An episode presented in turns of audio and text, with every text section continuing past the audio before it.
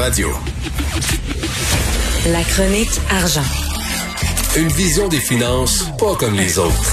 C'est le plus grand des voleurs. Oui, mais c'est un gentleman. Il s'empare de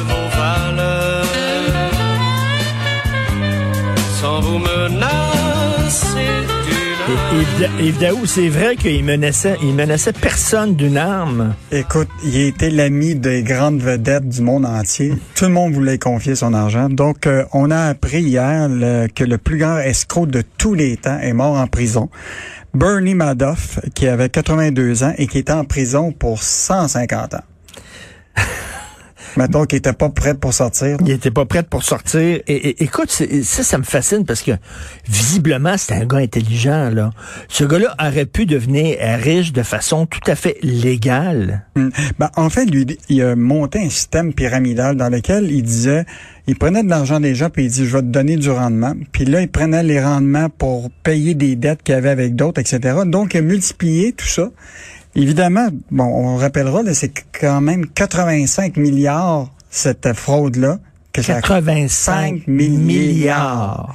et donc, euh, évidemment, il y a eu de bon toutes sortes de procès. Ils ont réussi, euh, évidemment, à récupérer à peu près autour de 21 milliards. Mais le reste, là, tu, il les a dépensés, tout ça. Mais ce qui est fascinant, c'est que quand est arrivée la crise de 2008, là, tout le monde voulait avoir son argent, mais là, lui, il l'avait déjà dépensé. Donc, c'est là que tout a été découvert. Mais je te rappellerai quand même qu'on a eu, au Québec, il y a eu quand même quelques six victimes de Madoff. C'était des fonds d'investissement, des gens qui aujourd'hui sont décédés, des, des compagnies de fonds d'investissement qui ont disparu. On a essayé de les- de les rejoindre, mais euh, on n'était pas capable. Mais rappelons-nous quand même qu'on a eu nos euh, Bernie Madoff ici au Québec. Vincent Lacroix. Bien sûr. Écoute, en 2005, euh, quand le Québec a appris que ce fondateur de le fondateur de Norbeau, écoute, quand même, il a détourné 115 millions de 9200 petits investisseurs, euh, Vincent Lacroix. Bon, euh, évidemment... il a pas fait beaucoup d'années de prison. non, en, fait, il a fait deux ans derrière les barreaux, puis trois ans en maison de transition. T'as eu Earl Jones. C'est dégueulasse. Il y a des gens qui ont perdu tout, là, qui ont perdu. J'avais vu des reportages de victimes de Vincent Lacroix, des gens qui avaient 65 ans, 70 ans, qui devaient retourner travailler Ah, pour le reste de leur jour. Mhm. Le gars, il a rien fait deux ans de prison. Ouais. Puis trois ans. Moi, je me rappellerai toujours à TVA quand il était sorti de la prison avec ses sacs à vidange puis ses vêtements. Euh, L'autre, l'affaire Earl Jones, le conseiller le financier qui se promenait dans les salons funéraires. Puis là, il voyait Succession arriver, etc. Ben lui, il a quand même, entre 1982 et 2008, là, il a fraudé pour 28 millions 105 158 personnes. Puis rappelle-toi récemment, Caroline Morinville, Ben oui. hein, qui en 2005 et 2020, euh, 2010 avait une vie de princière. Ben, D'ailleurs, qui était, elle, euh, conseillère financière pour De des Karine, vedettes. ben, hein. Karine Vanasse Ben et oui. d'autres, qui avaient fraudé pour 3,5 millions, 32 victimes.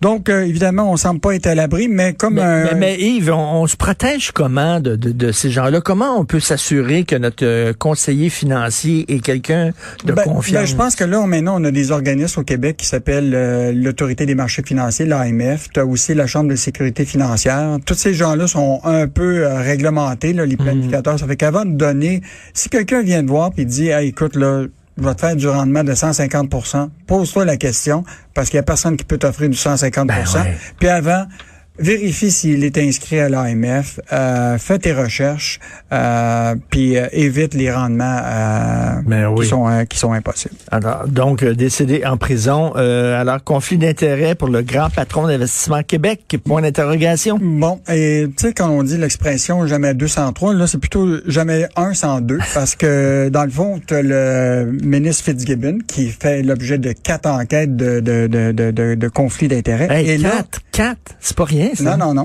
Et là, tu as évidemment euh, le, le président euh, du, de l'Investissement Québec, qui est quand même euh, le bras droit de Pierre Fitzgibbon. là. Donc hier, euh, Vincent Marissal de, de, de Québec solidaire a sorti des documents comme quoi euh, Guy Leblanc détenait 60 000 actions et des options de 25 000 actions d'une compagnie publique qui s'appelle Marché Good Food, euh, au moment où Investissement Québec, euh, lui, a été nommé à Investissement Québec à ce moment-là. Et là, il a confirmé hier euh, qu'il a vraiment euh, placé cet argent, ces actions-là, dans une fiducie sans droit de regard, donc euh, pour laquelle il n'est pas au courant. OK, c'est-à-dire qu'il il a le droit de posséder des actions, mais il, faut, il faut qu'il mette une distance. Mais on s'entend-tu pour dire que le mur de Chine, là, il, y a peut-être des trous, c'est comme le fromage suisse, il doit y avoir des petits ben trous, tu vas entendre des informations. Là. Aux États-Unis, là, les grands dirigeants de, du gouvernement américain, celui qui est responsable justement d'industrie, lui a tout vendu ses actions avant d'aller en poste. Tu vends tout, mais évidemment, tu n'as pas de question sur euh, t'avais-tu cette action-là? C'était-tu En même temps, en même temps, Yves, je me fais je me fais l'avocat du diable. Il y a des gens qui vont dire comment on va pouvoir attirer des gens intéressants si on leur demande ce sacrifice-là, de tout vendre leurs actions, puis tout ça? Ces gens-là, ils feront pas le saut en politique. Ben, la réalité, c'est que malheureusement, il y a ce code d'éthique-là qui fait en sorte que quand tu t'en vas en politique, c'est souvent pour des valeurs publiques. Mm. Tu t'en vas pour, là pour être euh, garant de l'argent public.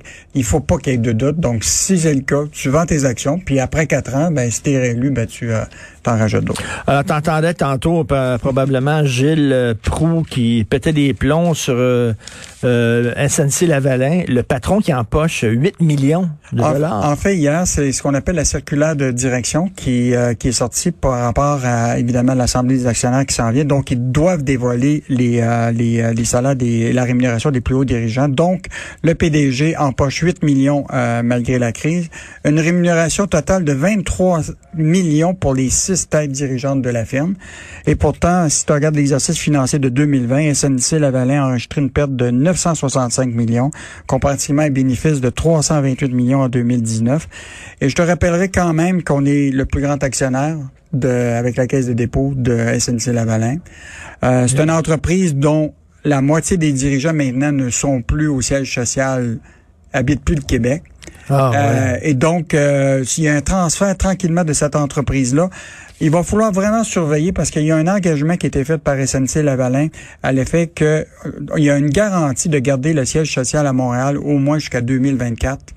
Euh, ça, ça va être une grosse question à surveiller. Mais c'est rendu, c'est qui les, les, propriétaires, les gros propriétaires de SNC-Lavalin? C'est une entreprise maintenant? Ben, elle est publique, toujours.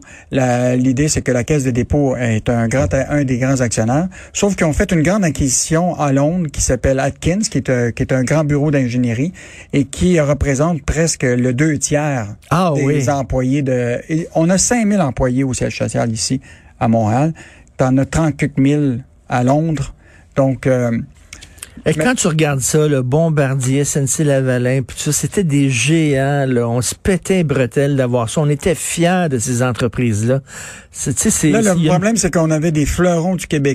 Qui, on en a encore des bons, là. Tu sais, quand même, Métro, Québécois et, et, d'autres, là. Mais tu sais, on a perdu le cirque. On a perdu le cirque. On a perdu... Puis dans certaines compagnies, ben, c'est devenu des canards boiteux. Puis dans d'autres cas, ben, c'est des entreprises qu'on appelle des sièges sociaux à la façade. C'est-à-dire, euh, tous les dirigeants sont pas là. Ben, c'est ça. Ils sont tout ailleurs à Toronto. Puis on sait ce que ça donne dans le, dans le concret. Merci beaucoup, Yves Daou. Merci. Bonne journée.